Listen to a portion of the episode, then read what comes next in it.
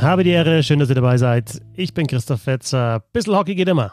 Und ab heute, Dienstagabend, ja dann auch wieder buchstäblich in Deutschland, der Magenta Sport Cup startet mit dem Spiel Fischtown Penguins Bremerhaven gegen Krefeld Pinguine heute 19.30 Uhr auf Magenta Sport. Deswegen habe ich mir gedacht, heute schauen wir ein bisschen auf diese Partie. Ja, ein paar andere News hat es gegeben. Morgen dann gleich Spitzenspiel München zu Gast in Mannheim. Also da geht es äh, beim Magenta Sport Cup gleich Schön los. Bissl Hockey könnt ihr supporten unter www.study.de slash Hockey oder über paypal.me slash supports Bissl.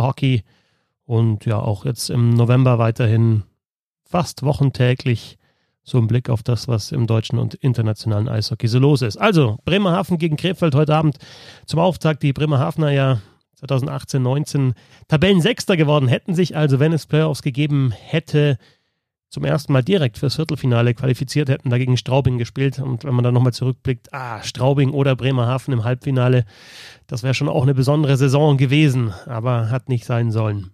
Ähm, also auch in der vierten Saison für die Playoffs qualifiziert, also mindestens für die erste Playoff-Runde. Die Bremerhavener äh, waren ja dreimal in der ersten Playoff-Runde und jetzt die direkte Viertelfinalquali schon zweimal Viertelfinale gespielt gegen München 2017 und 2018 jeweils verloren. Also äh, stetig in den Playoffs und auf der anderen Seite die Krefeld Pinguine stetig nicht in den Playoffs. Fünfmal in Folge die Playoffs verpasst und mal schauen, wie es jetzt in dieser Saison laufen wird für die Krefeld Pinguine. Wenn sie denn stattfindet und ja, kann man nicht so genau sagen. Blick auf den Kader bei den Fischtown Penguins. Klar haben die mit Mark Sängerli und Stefan Espeland, die beide nach Berlin gegangen sind, zwei wichtige Spieler verloren. Aber wenn man jetzt zum Beispiel schaut, Jan Urbas weiterhin da, Miha Verlic weiterhin da, Mike Moore in der Verteidigung weiterhin da, Max Fortunes. Also sie haben schon ein paar wichtige Spieler halten können. Sängerli, Espeland weg, Christas Gudlewskis, der Torwart, nach Villach gegangen. Ähm, trotzdem würde ich sagen, nicht ganz so krass, wie das schon mal in den vergangenen Jahren war, was sie verloren haben und was sie ersetzen müssen an Spielern. Aber ihr wisst ja, Thomas Popisch wird das höchstwahrscheinlich sowieso schaffen, egal was er für ein Spielerangebot hat. Neu in Bremerhaven, dänischer Verteidiger Anders Krogsgaards, lange für Esbjerg Energy gespielt und in der Saison 2019-20 für die Aalborg Pirates 16 Tore gemacht in der vergangenen Saison die meisten unter den Verteidigern. Ja, in Dänemark, aber trotzdem auch mit äh, ja, Stefan Espeland, zwar kein Däne, sondern Norweger, und mit äh, Nikolas Jensen, der war auch Däne, haben die Bremerhavener ja in der Verteidigung mit Nordmännern ganz gute Erfahrungen gemacht. Auch neu ist Giga Jeglic, der zuletzt in Tschechien und davor in der KL gespielt hat. Kennen wir aus der DEL noch aus der Saison 2013-14, damals gegen Ende der Hauptrunde nach Ingolstadt gekommen und mit den Ingolstädtern dann deutscher Meister geworden. Elf Hauptrundenspiele bestritten und dann die Playoffs. Heißt also, es könnte eine rein slowenische Reihe geben mit Jeglic, Verlic und Urbas. Und ja, das könnte, könnte funktionieren. Mal schauen, wie die Lineups dann heute Abend ausschauen. Unter anderem sonst noch neu Niklas Andersen, weiterer Däne, auch von Esbjerg Energy gekommen. Und ja, insofern finde ich, schaut der Kader schon gut, ordentlich bis gut aus. Klar ist die große Frage, wie sie eben Max Sängerli und auch Stefan Espeland die Abgänge kompensieren können. Äh, nicht nur, aber auch im Powerplay, denn die Fischtown Penguins haben ja in den vergangenen Jahren schon auch viel über die Special Teams gemacht. Nochmal kurz in die Statistiken reingeschaut. Top 6 bei Powerplay-Toren in der vergangenen Saison und auch bei der Special Teams Tordifferenz. Also ähm, Powerplay-Tore minus Gegentore in eigener Unterzahl. Da waren sie ja, eben obere Hälfte in der DL. Noch ein weiterer Fakt äh, aus den Statistiken von Le Affont, den ich sehr interessant fand. In der Saison 2019-20 die Fishtown Penguins nur 24 Prozent der Spielzeit in Rückstand. Nur die Düsseldorfer AG und die Adler Mannheim waren ja prozentual äh, weniger Zeit in Rückstand. Also es passiert einfach selten, dass die Fishtown Penguins einem Rückstand hinterherlaufen müssen und ja, da spielt sich dann natürlich leichter. Deutlich mehr Änderungen bei den Krefeld Pinguinen, die 2019-20 Tabellenzwölfter geworden sind, zum fünften Mal in Folge die Playoffs verpasst haben. Also 14, 15 waren die zuletzt äh, wirklich in den Playoffs, haben da ähm, erste Playoff-Runde gespielt. Neuer Trainer, Glenn Hanlon, neuer Geschäftsführer, 24 Jahre jung, Sergei Savelyev und auch ein ja, rund erneuerter Kader, wichtige Spieler weggegangen. Chad Costello, Daniel Pieter und Philipp Brugisa, das waren drei der vier besten Scorer der vergangenen DL-Saison nicht mehr da. Graham Bassi, ja, heißt auch mal, der ist zwar noch im Kader, also steht bei, bei Elite Prospects auch noch im Kader drin, aber irgendwie rechnen sie in Krefeld nicht damit, dass er dann auch nächste Saison spielt bei den Pinguinen. Heißt also, die besten vier Scorer dann vielleicht gar nicht mit dabei.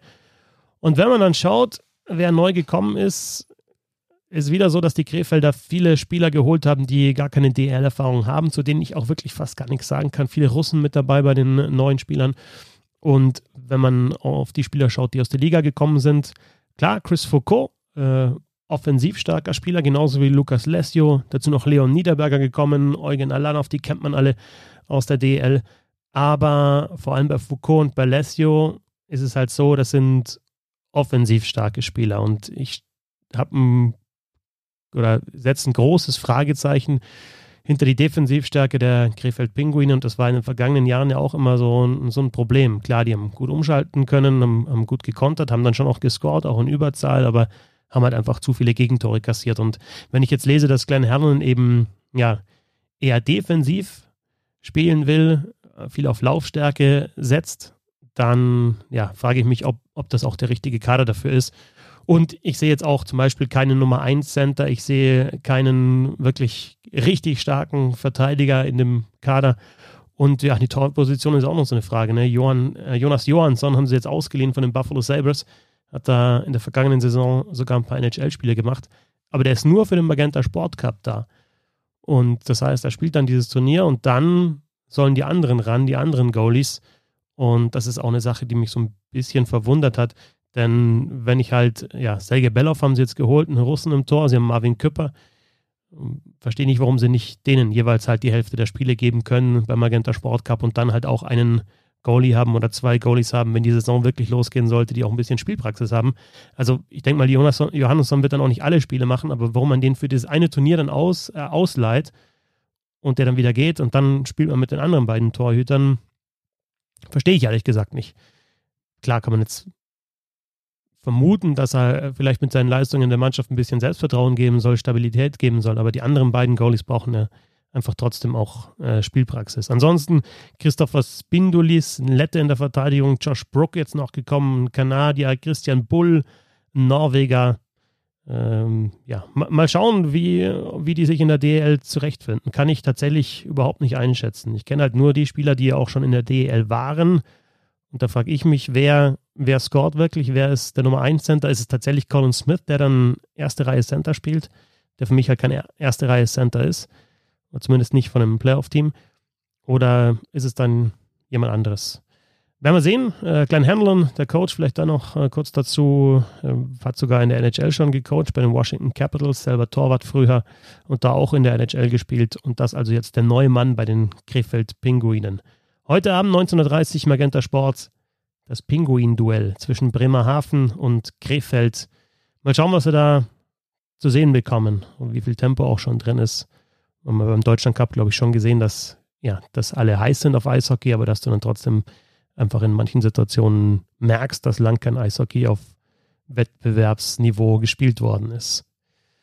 Gut, das äh, so zum Auftakt. Vielleicht noch ganz interessant, habe ich gelesen, dass die Griffith Pinguine heute, also jetzt sind sie schon unterwegs, Mittwoch, Viertel nach zwei ist es bei mir, um 12.30 Uhr reisen sie mit dem Bus an, also Corona-Zeiten dann auch nicht mehr einen Abend vorher und dann vielleicht im Hotel, 350 gut Kilometer sind es von Krefeld nach Bremerhaven. Das machen sie heute mit dem Bus und dann halt direkt aufs Eis.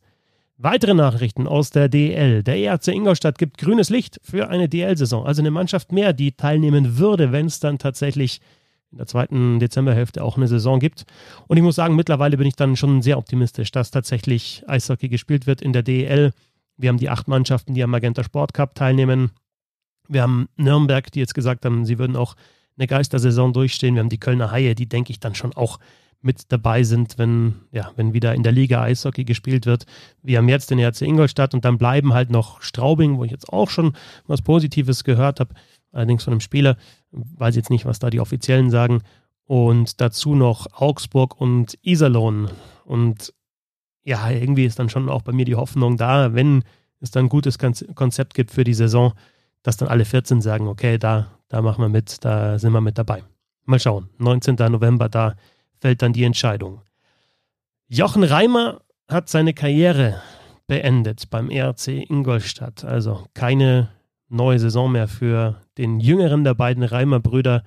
Zweimal Torwart des Jahres geworden, 2010, 11 in Wolfsburg damals noch. Damals hat er den besten Gegentorschnitt aller Torhüter. 2011, 12 ist er dann nochmal Torwart des Jahres geworden in München. Da den besten Gegentorschnitt und die beste Self-Percentage. Darf nicht vergessen, dass der ja eben in dieser Zeit sicherlich einer der Top-Torhüter in Deutschland war. Hat äh, 2009 DL-Finale gespielt mit der Düsseldorfer EG, damals als Backup-Goalie, verloren gegen die Eisbären Berlin und dann 2011 als Torwart in Wolfsburg, eben als Torwart des Jahres, nochmal DL-Finale gespielt, auch verloren gegen die Eisbären Berlin mit 0 zu 3. Ich finde, wie beide Reimer-Brüder, ein, ein guter Typ, ein lockerer Typ, immer mal wieder, ja, starke Interviews, auch ein Torhüter, der vor dem Spielen Interviews gibt. Also das sind ja nicht alle so. Manche sagen, wenn ich halte, also wenn ich zwischen dem Pfosten stehe, dann gebe ich äh, eineinhalb Stunden vor, vor Parkdrop kein Interview mehr beim Magenta Sport. Reimer macht das und ja, geht auch keiner Frage aus dem Weg. Natürlich bleibt die Szene äh, im Spiel gegen München irgendwie in Erinnerung, der Flying Reimer, ähm, als er da nach dem Gegentor in die Jubeltraube der Münchner reingesprungen ist. Aber ja, auch da sieht man, die Emotionen sind mit dabei. Und was seine Klasse als Torhüter anbelangt, ich finde in den Playoffs 18, 19, also jetzt nicht vergangene Saison, sondern die davor, hat er auch nochmal richtig, richtig gut gehalten. Also, Karriereende, Jochen Reimer, alles Gute. Schauen wir kurz noch in die NHL. Da ist ja immer noch nicht klar, wie und wann es losgehen soll. Vielleicht vermuten viele, macht die NBA so ein bisschen Druck.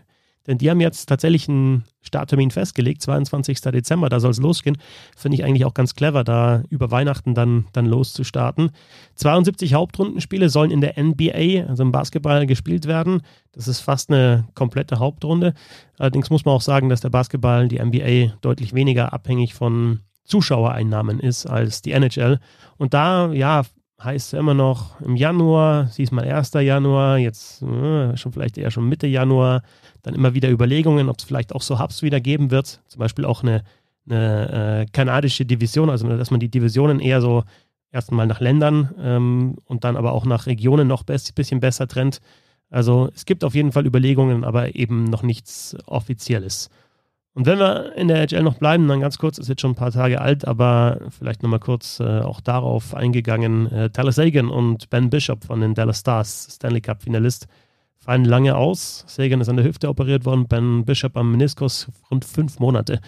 Und da hat man vor allem bei Sagan dann auch gesehen, was das für eine, ja, was der für eine krasse Verletzung schon in den Playoffs hatte. Ähm, und, und trotzdem da durchgezogen hat. Aber das sind längere Ausfälle und die fehlen dann auch erst einmal in den ersten Monaten der Saison. So viel für heute. 19.30 Uhr heute Abend. Sendung beginnt schon um 19.15 Uhr. Das erste Spiel des Magenta Sport Cup zwischen den Fischtown Penguins Bremerhaven und den Krefeld Pinguinen.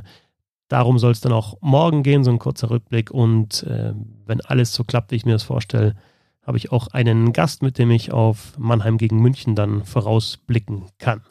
Bis dahin, erstmal danke fürs Zuhören und ja, bis die Tage. Servus.